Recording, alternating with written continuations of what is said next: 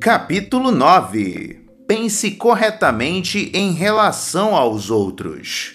Eis uma norma básica para se obter o sucesso que jamais deve ser esquecida. O sucesso depende do apoio dos outros. O único obstáculo entre você e o que você deseja ser é o apoio dos outros. Encare o assunto desta maneira. Um diretor depende de várias pessoas para executar suas instruções. Se elas não o fizerem, o presidente da empresa despedirá o chefe e não os subordinados. Um vendedor depende das pessoas que compram seu produto. Se elas não o comprarem, ele terá fracassado. Igualmente, o reitor de um colégio depende dos professores para levar adiante seu programa educacional. Um político depende dos eleitores para eleger-se. Um escritor do público que lê o que ele escreve. O magnata de uma cadeia de lojas chegou a essa posição porque seus encarregados aceitaram sua liderança e os consumidores sua mercadoria. Houve momentos na história em que um indivíduo podia galgar uma posição de autoridade com o uso da força e mantê-la pela força ou com a ameaça dela. Naqueles dias, um homem cooperava com o líder ou se arriscava a perder, literalmente, a cabeça. Lembre-se de que hoje uma pessoa o apoia voluntariamente ou não o apoia absolutamente. Agora é tempo de perguntar. Está resolvido. Eu dependo dos outros para alcançar o sucesso que desejo. Mas que devo fazer para que essa gente me apoie e aceite minha liderança? A resposta está contida numa única frase: pense corretamente em relação aos outros. Pense corretamente nos outros e eles gostarão de você e o apoiarão. Esse capítulo vai lhe mostrar como conseguir isso. Milhares de vezes por dia ocorre uma cena igual a esta.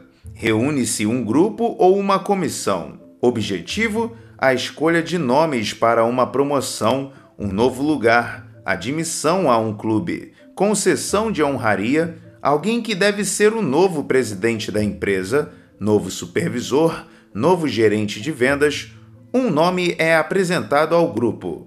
O presidente pergunta: Que acham disso e daquilo? Começam os comentários. Para alguns nomes, são observações positivas, tais como: É um bom camarada, o pessoal aqui fala muito bem dele. E tem também uma boa experiência técnica. O senhor F é um homem de muita personalidade e bastante humano.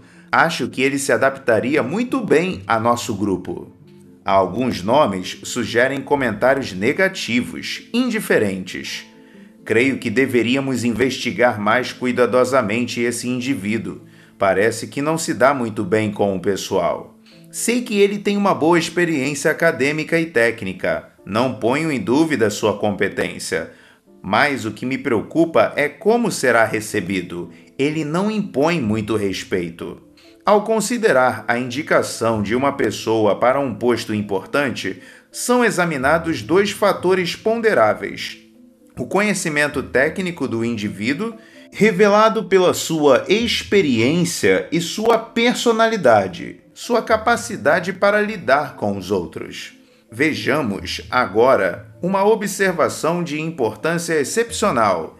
Em pelo menos nove de cada dez casos, a arte de captar a estima é o fator mencionado em primeiro lugar. E, num número surpreendentemente grande de casos, dá-se mais peso a esse fator que ao técnico. Isso se aplica até na seleção de especialistas para os cargos de professores nas universidades. Eu mesmo, durante minha vida acadêmica, em várias ocasiões passei por essa experiência quando se tratava de escolher novo pessoal para a faculdade. Quando vinha à baila um nome, o que mais preocupava o grupo eram questões assim: ele se adaptará bem? Será que os alunos vão gostar dele? Saberá ele colaborar com a equipe? Será isso injusto? Não acadêmico? Não. Se o indivíduo não for agradável, não é de esperar que seja eficiente com os estudantes. Observe bem isso. Uma pessoa não é empurrada para uma posição mais elevada, ela é levantada. Nos tempos atuais, ninguém tem tempo ou paciência para empurrar os outros para melhores lugares. É escolhido o indivíduo cuja história coloca-o mais alto que os demais. Somos elevados pelos que nos conhecem como pessoas estimáveis e de personalidade. Cada amigo faz você subir um pouquinho mais e, se você é agradável, fica mais leve para ser levantado. As pessoas bem-sucedidas seguem um plano para agradar o público. Você também? Os que alcançam o topo não discutem muito suas técnicas de pensar corretamente em relação aos outros. Mas você ficaria surpreso se soubesse quantos figurões têm um plano claro, definido, muitas vezes por escrito, de agradar o público. Consideremos apenas um caso relatado por Jack Anderson, sócio mais novo de Drew Pearson, colunista que apresenta os fatos como eles são Anderson informou que o texano Lyndon Johnson, provavelmente o senador mais influente desde a Segunda Guerra Mundial, mantém na mesa de trabalho uma lista de 10 regras sobre para que o público goste de você. E segundo Anderson observou, o senador Johnson não tem essas normas ali para serem esquecidas. Pelo contrário, a considerar as marcas de dedos visíveis na lista, é evidente que Johnson recorre a elas muitas vezes. As normas do senador Johnson são excelentes. São elas: 1. Um, aprenda a lembrar-se dos nomes das pessoas. Sua ineficiência nesse sentido pode demonstrar que seu interesse não é suficientemente grande. 2. Seja agradável, de modo que ninguém se sinta constrangido em sua presença. Seja do tipo boa praça. 3. Adote uma atitude tranquila e despreocupada, de modo que as coisas não o perturbem. 4. Não seja egoísta. Não dê a impressão de que você sabe tudo. 5. Cultive a qualidade de ser interessante a fim de que os de seu convívio possam obter de você algo que valha a pena. 6. Estude um meio de livrar-se dos elementos vulgares de sua personalidade, mesmo que sejam subconscientes. 7. Procure abordar e tratar sinceramente e numa base honesta e cristã todos os maus entendidos que teve ou tem atualmente. Livre-se de seus ressentimentos. 8. Habitue-se a gostar dos outros até consegui-lo com sinceridade. 9. Nunca perca uma oportunidade de dar parabéns a alguém por um feito realizado ou de exprimir simpatia numa situação triste ou difícil. 10. Apoie espiritualmente os outros e eles lhe retribuirão com uma sincera afeição.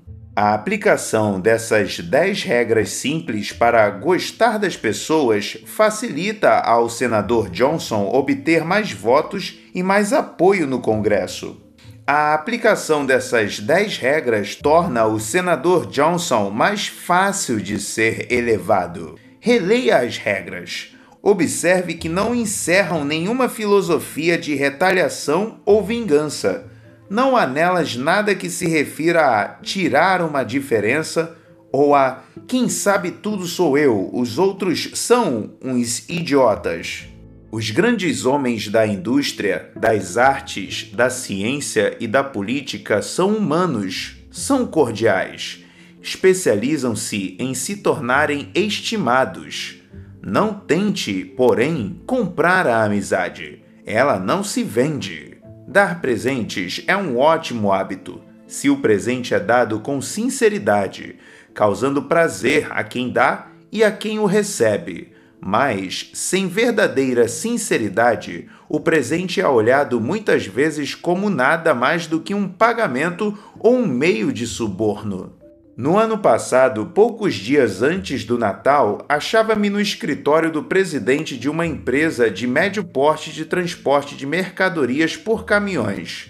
Quando estava para sair, chegou um mensageiro com um presente de outra empresa local. Evidentemente irritado, com a voz trêmula, meu amigo disse ao mensageiro que devolvesse o presente a quem o tinha enviado. Depois que o homem foi embora, meu amigo apressou-se em me explicar. Não me leve a mal, gosto de dar e de receber presentes. Em seguida, passou a enumerar uma série de presentes que já havia recebido de negociantes amigos seus naquele Natal. Mas, continuou ele, quando se trata de interferir em meu negócio ou de suborno, eu não o quero. Há três meses deixei de negociar com essa empresa porque não trabalha bem e não gosto de seus funcionários. Mas o vendedor dela continua insistindo. O que me irrita é que, na semana passada, esse mesmo vendedor esteve aqui e teve a audácia de me dizer: Gostaria muito de reatar nossas relações com sua empresa. Vou pedir a Papai Noel que lhe seja bem bonzinho este ano. Se eu não houvesse devolvido as bebidas que me enviaram, a primeira coisa que ele me diria quando me encontrasse seria: Aposto que gostou de nosso presente, não gostou? A amizade não se compra, e quando tentamos comprá-la, perdemos duplamente. Gastamos dinheiro, ganhamos desprezo. Tome a iniciativa de fazer amizades. Os líderes sempre agem assim. É fácil dizermos ele que deu o primeiro passo. Eles que nos procurem, eles que falem primeiro. É também muito fácil ignorar virtualmente os outros. Sim, é fácil e natural, mas não é a maneira certa de pensar em relação às demais pessoas. Se você seguir o princípio de deixar que os outros construam os alicerces da amizade, não terá muitos amigos. Na verdade, um dos sinais da verdadeira liderança é tomar a dianteira quando se trata de estabelecer novas relações. Da próxima vez que você comparecer a uma reunião, observe um fato muito significativo. Entre os presentes, a pessoa mais importante é a que mais rapidamente se apresenta.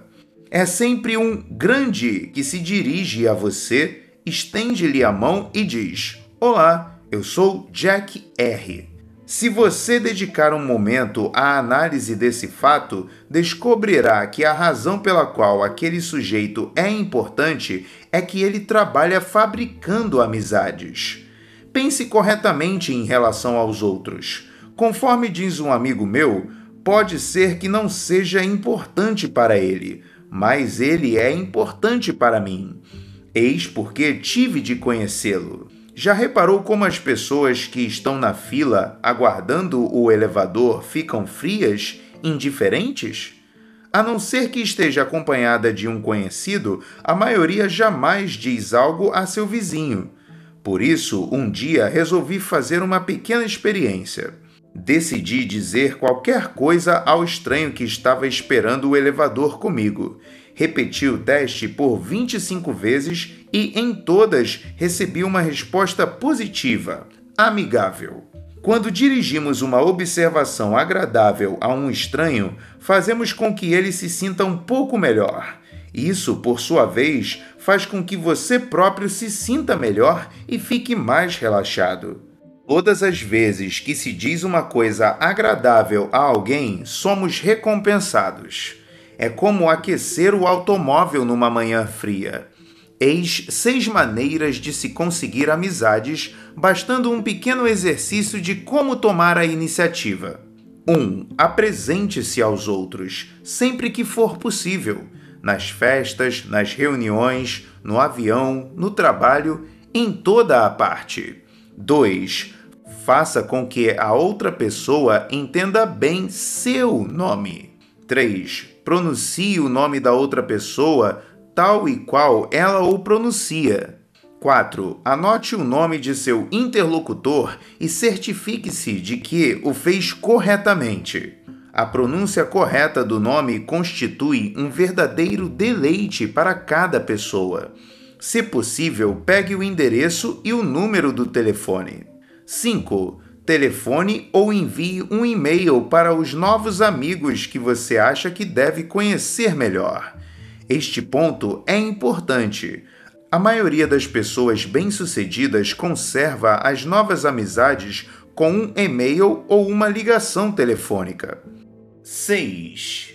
E por fim, mas não menos importante, diga coisas agradáveis aos estranhos. Com isso, você fica confiante e pronto para prosseguir na tarefa. Usar essas seis regras é pensar corretamente em relação aos outros. Para ser claro, não é o modo de pensar das pessoas medianas. O senhor mediano jamais toma a iniciativa de fazer as apresentações. Espera que os outros o façam em primeiro lugar. Tome a iniciativa. Seja como as pessoas bem-sucedidas. Saia de seu caminho ao encontro dos outros e não seja tímido. Não tenha receio de parecer incomum. Descubra quem a outra pessoa é e faça com que ela conheça você. Recentemente, eu e um companheiro participamos de um exame preliminar de um candidato a um emprego de vendedor para uma indústria. Achamos que o candidato, a quem chamarei de Ted, tinha muito boas qualificações. Tinha uma inteligência excepcional, uma ótima aparência e parecia possuir um bocado de ambição. No entanto, encontramos algo que nos obrigou a desqualificá-lo pelo menos temporariamente. A grande limitação de Ted era que ele esperava encontrar a perfeição nos outros. Aborrecia-se com fatos insignificantes, tais como erros de gramática, desleixo com os cigarros, com as pessoas que não tinham bom gosto para vestir-se e assim por diante. Ele ficou surpreso quando soube disso, mas como estava muito interessado em conseguir um emprego que lhe rendesse mais, perguntou se podíamos fazer qualquer coisa para ajudá-lo a superar seu ponto fraco. Fizemos três sugestões. 1. Um, reconhecer o fato de que ninguém é perfeito. Algumas criaturas estão mais próximas da perfeição que outras, mas não há nenhum homem absolutamente perfeito. A qualidade mais humana do ser humano é que ele comete erros de todos os tipos. 2. Reconhecer o fato de que os outros têm o direito de ser diferentes. Não queira bancar Deus a propósito de coisa alguma. Não deixe de gostar de uma pessoa porque tem hábitos diferentes dos seus ou porque prefere roupas, religião, partido político e automóveis que você não aprecia. Você não é obrigado a aprovar o que o outro faz, mas isso não é razão para que desgoste dele. 3. Não queira ser um reformador. Ponha um pouco mais de viva e deixe viver em sua filosofia. A maioria das pessoas não gosta que se diga que estão erradas.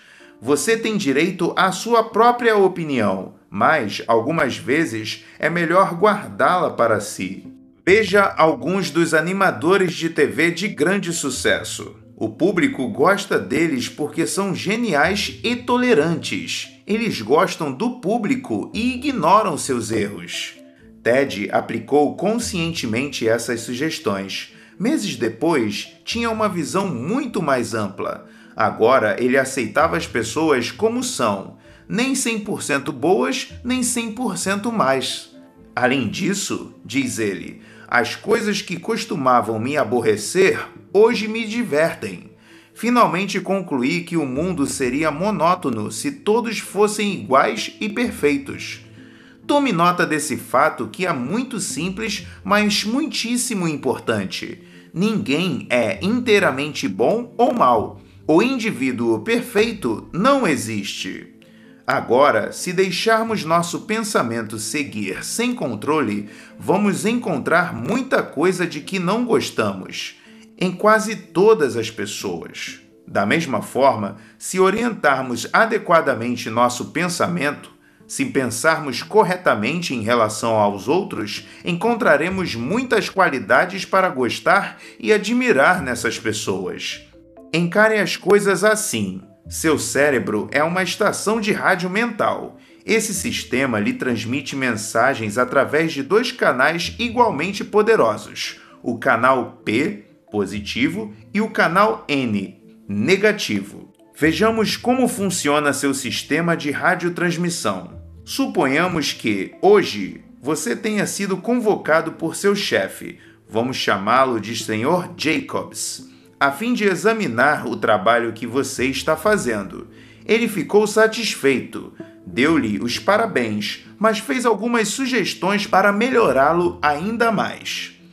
É natural que, à noite, você se lembre do fato e pense um pouco nele. Se você sintonizar o canal N, o locutor lhe dirá algo assim: Cuidado, Jacobs está lhe preparando alguma.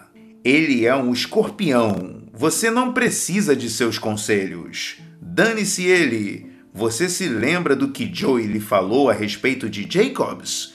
Ele tinha razão. Jacobs quer lhe pulverizar como fez com Joey. Resista!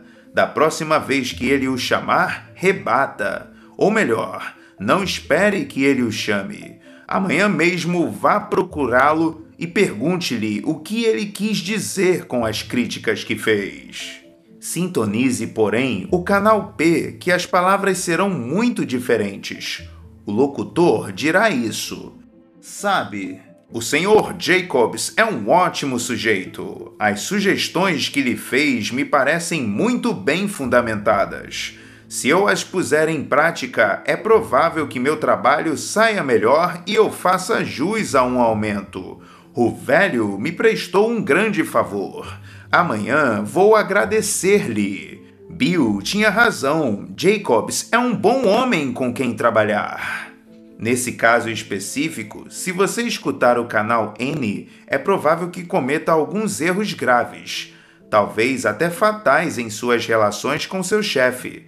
Mas se você sintonizou o canal P, é quase certo que vai lucrar muito com as sugestões de seu superior e, ao mesmo tempo, se aproximará mais dele. Ele apreciará sua visita. Experimente e veja.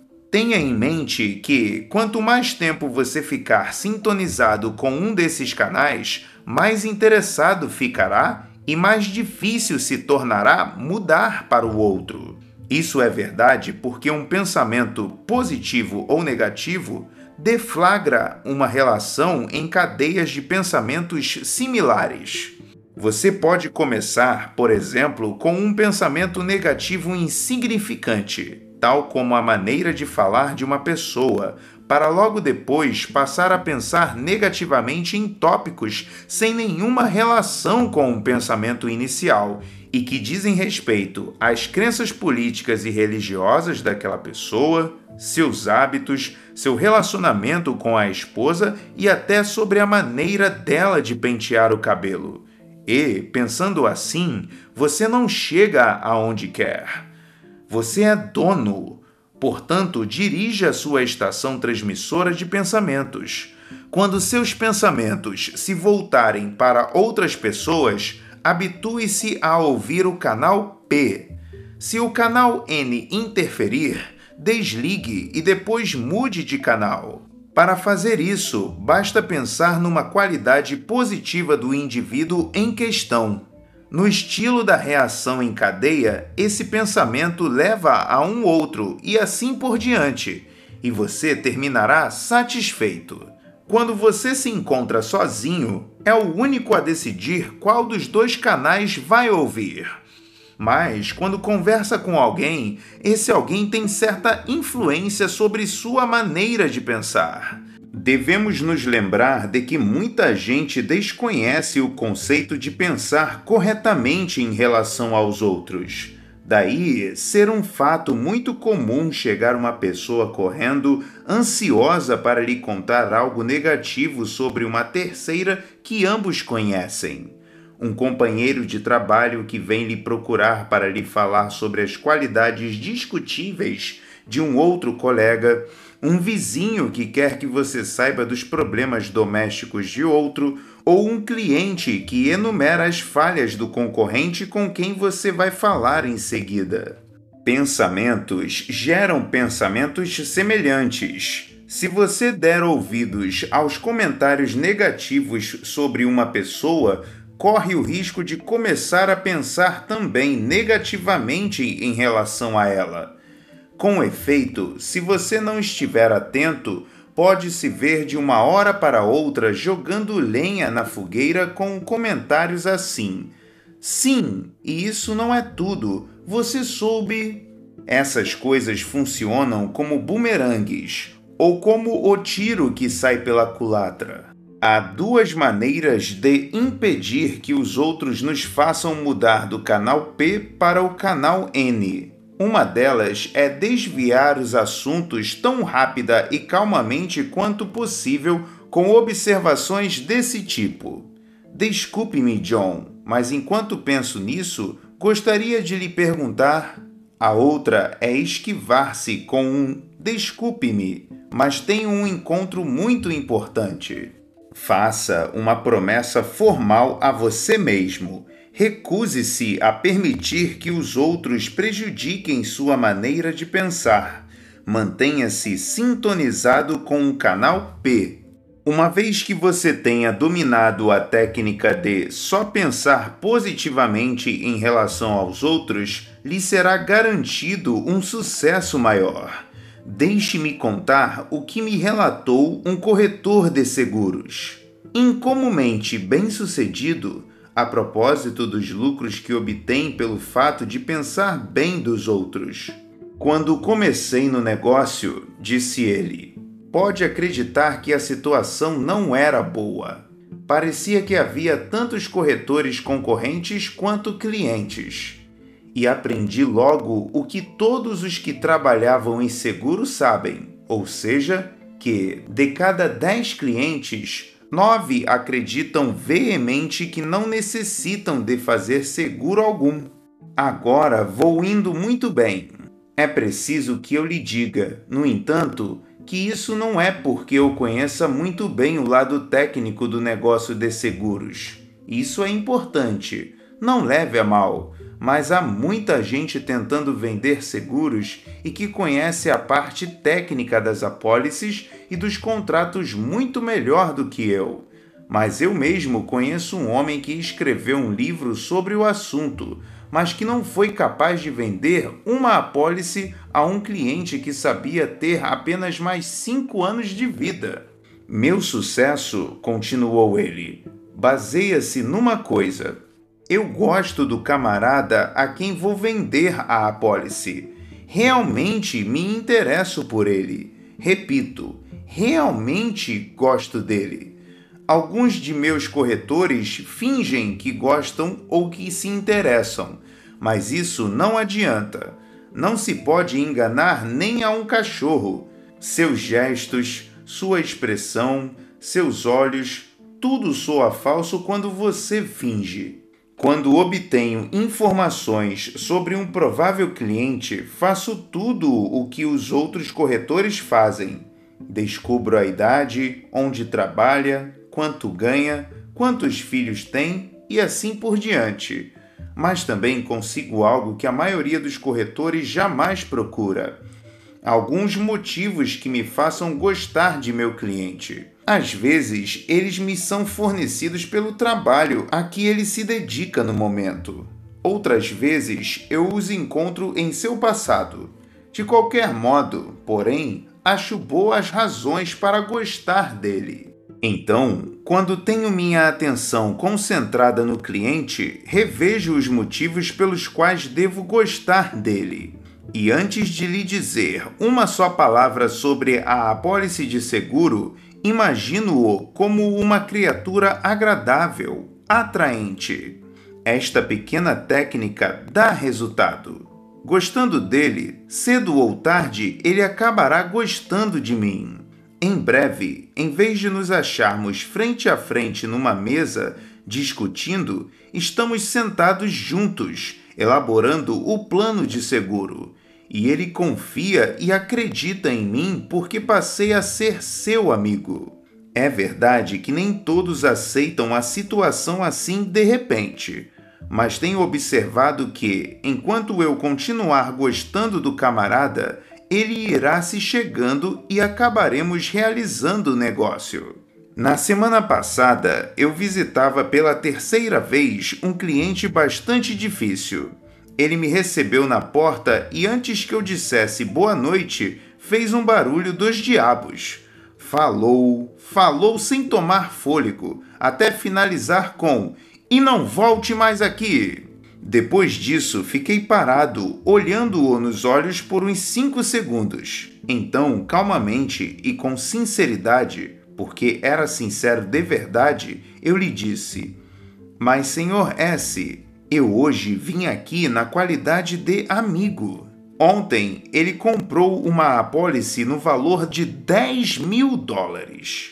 Saul Polk é popularmente conhecido como o rei das ferramentas de Chicago. Partindo do nada há 21 anos, Saul Polk vende agora, por ano, mercadorias no valor de mais de 60 milhões de dólares na cidade de Chicago. Saul Polk atribui uma grande parte de seu sucesso a uma atitude para com os clientes que, segundo ele, devem ser tratados como se tivessem hospedados em minha casa. Não acha que isso é pensar corretamente em relação ao público e constitui uma das mais simples fórmulas que se possa empregar? Basta tratar os clientes como se fossem hóspedes em sua casa. Essa técnica não funciona apenas para comércio. Substitua a palavra empresa por empregado, que a frase ficará assim: Os empregados devem ser tratados como se tivessem hospedados em minha casa. Dê a seus empregados um tratamento de primeira categoria e receberá, em troca, uma cooperação e produção também de primeira. Pense nos outros sob o ângulo de primeira classe e, em retribuição, você receberá resultados também de primeira classe. Um dos revisores de minha primeira versão deste livro foi um íntimo amigo meu que mantém sua própria agência de consultoria e orientação para empresas. Quando ele viu esse exemplo, fez o seguinte comentário: este é o resultado positivo que se obtém por gostar das pessoas e respeitá-las. Vou lhe contar uma experiência pessoal sobre o que acontece quando não gostamos das pessoas nem as apreciamos. A experiência de meu amigo é um grande exemplo. Vamos a ela. Minha empresa havia conseguido um contrato para prestar serviços a uma empresa relativamente pequena de envasamento de bebidas. O contrato era substancial, elevando-se à quantia de 9.500 dólares. O cliente tinha pouca instrução. O negócio estava em mau estado e, recentemente, ele havia cometido vários erros que lhe custaram muito dinheiro.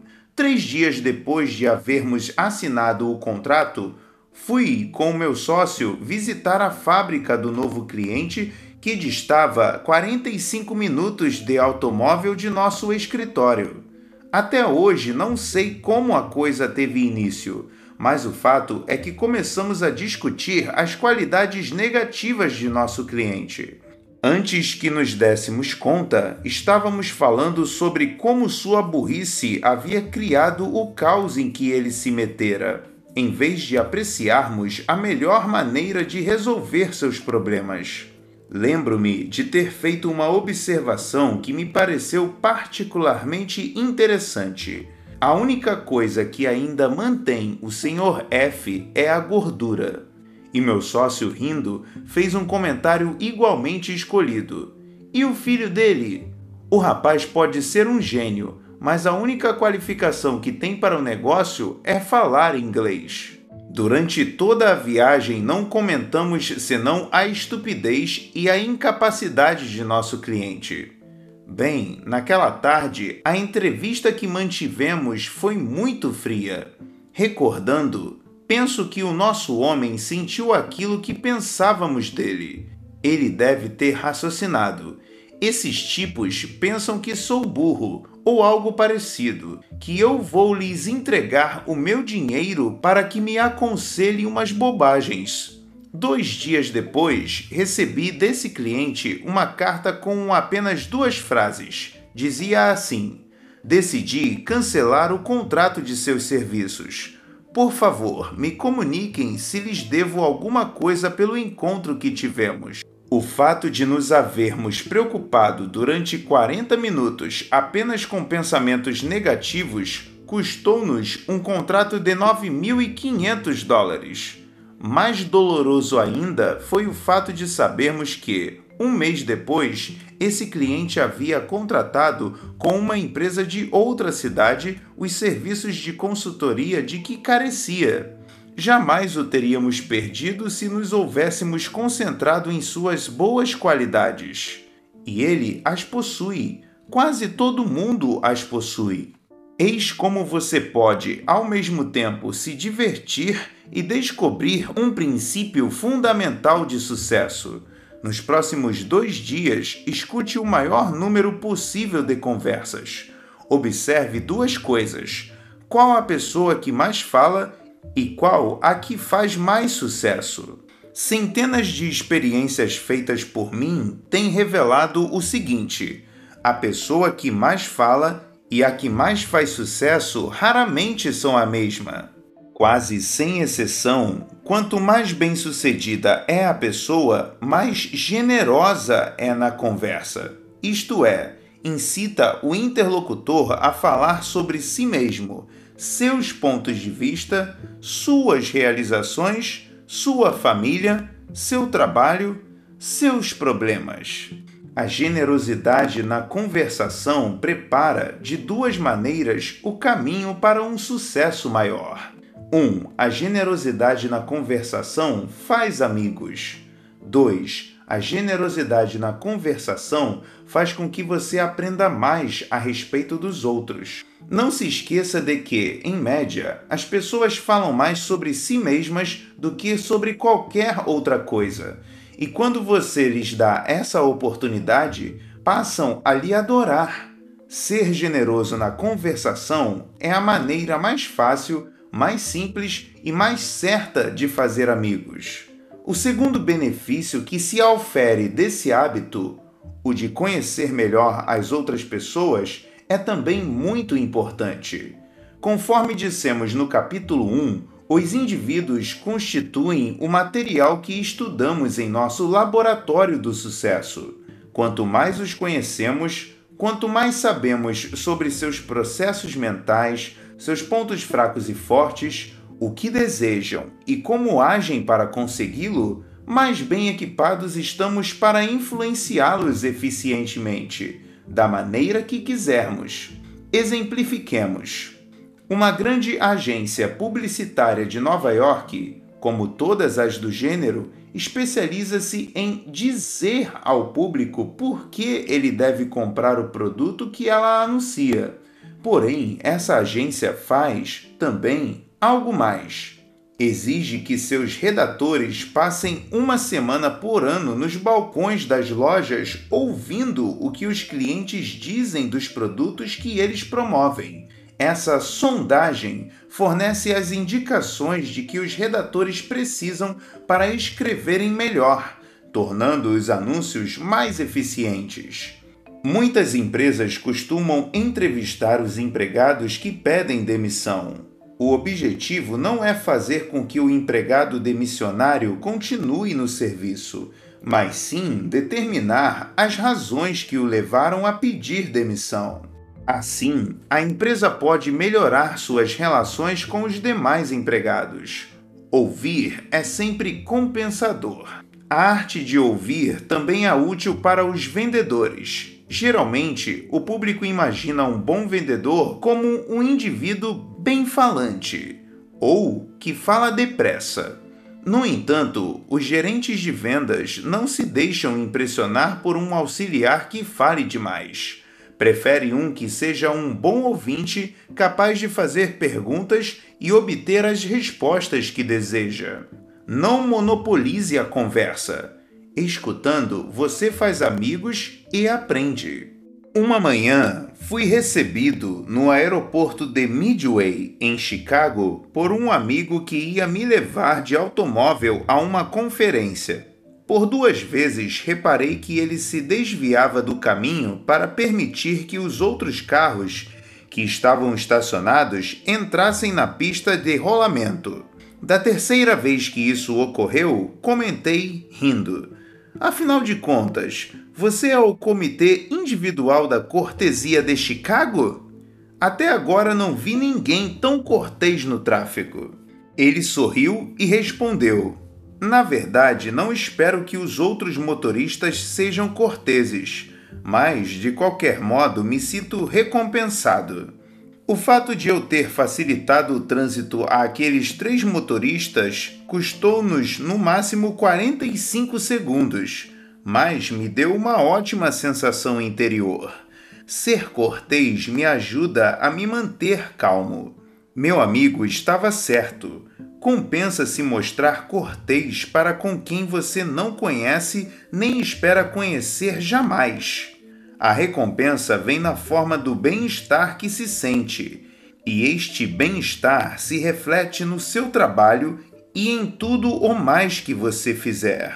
A cortesia nas relações com uma outra pessoa é o melhor tranquilizante que você pode tomar. Do ponto de vista comercial, nada é tão eficiente para acalmá-lo quanto prestar pequenos favores aos outros. O pensar corretamente em relação às demais pessoas remove as frustrações e a tensão. No fim das contas, você chega à conclusão de que a grande causa da tensão é o sentimento negativo que se mantém em relação às outras pessoas. Portanto, pense nelas de modo positivo e descubra quão realmente maravilhoso é este mundo. O verdadeiro teste para se pensar de modo correto em relação aos outros é feito quando as coisas não vão exatamente como desejamos. Que pensa você quando é preterido numa promoção? Ou quando é criticado pelo trabalho que fez? Lembre-se disso. A maneira de pensar quando você perde é que determinará quanto tempo vai levar para você ganhar. Quem nos dá a resposta de como pensar corretamente para com os outros quando as coisas não correm à nossa feição é Benjamin Fairless, uma das mais notáveis personalidades do século. O Sr. Fairless, que, de uma situação muito modesta, tornou-se o diretor executivo da United States Steel Corporation, disse isto citado na revista Life, de 15 de outubro de 1956. Tudo depende do modo de encarar os fatos. Por exemplo, nunca tive um professor que eu odiasse. Naturalmente, sofri castigos como todos os outros alunos, mas sempre imaginei que era por minha culpa que o castigo se fazia necessário. Apreciei também todos os chefes que tive. Procurei sempre agradá-los e fazer, quando possível, mais do que esperavam de mim, nunca menos. Sofri algumas decepções nos momentos em que, esperando uma promoção, via outros conseguirem-na. Porém, jamais pensei que estava sendo vítima de uma política do escritório, de um preconceito ou de mau julgamento por parte dos chefes. Em vez de me abater ou de me entregar a um acesso de cólera, procurava raciocinar. Evidentemente, o outro empregado devia merecer a promoção mais do que eu. Que deveria eu fazer para me tornar merecedor dela na próxima vez? Ao mesmo tempo, jamais me reprovava nem perdia tempo em me acusar. Quando as coisas não andarem bem, lembre-se de Benjamin Fairless e, a, e faça apenas isto. 1. Um, Pergunte-se: Que deverei fazer para me tornar mais merecedor da próxima vez? 2. Não perca tempo em se desencorajar. Não se censure. Faça planos para vencer na próxima vez. Resumindo, ponha em ação os seguintes princípios: 1. Um, Faça-se mais leve para ser elevado. Seja agradável. Esforce-se por ser o tipo de pessoa de que os outros gostam. Isso faz com que você receba apoio e alimenta seu programa para a obtenção do sucesso. 2. Tome a iniciativa de fazer amizades. Aproveite todas as oportunidades para apresentar-se aos outros. Procure saber o nome certo de seu interlocutor e faça com que ele aprenda o seu. Envie e-mail aos novos amigos que você deseja conhecer melhor. 3. Aceite as diferenças e as limitações humanas. Não espere que ninguém seja perfeito. Lembre-se de que a outra pessoa tem o direito de ser diferente. E não se meta a reformador. 4. Sintonize o canal P, a estação dos bons pensamentos. Procure numa pessoa qualidades para admirar e não para criticar. E não permita que os outros alterem seu modo de pensar quanto a uma terceira pessoa. Pense positivamente em relação aos outros e obtenha em troca resultados positivos. 5. Habitue-se a ser generoso na conversação. Seja como as pessoas bem-sucedidas incite os outros a falar. Deixe que eles falem sobre seus pontos de vista, suas opiniões e sobre o que têm realizado. 6. Seja sempre cortês. Isso faz com que os outros se sintam melhor. Faz com que você também se sinta melhor. 7. Não censure os outros ao sofrer um revés. Lembre-se de que a maneira de pensar quando você perde é que determinará quanto tempo vai levar para ganhar.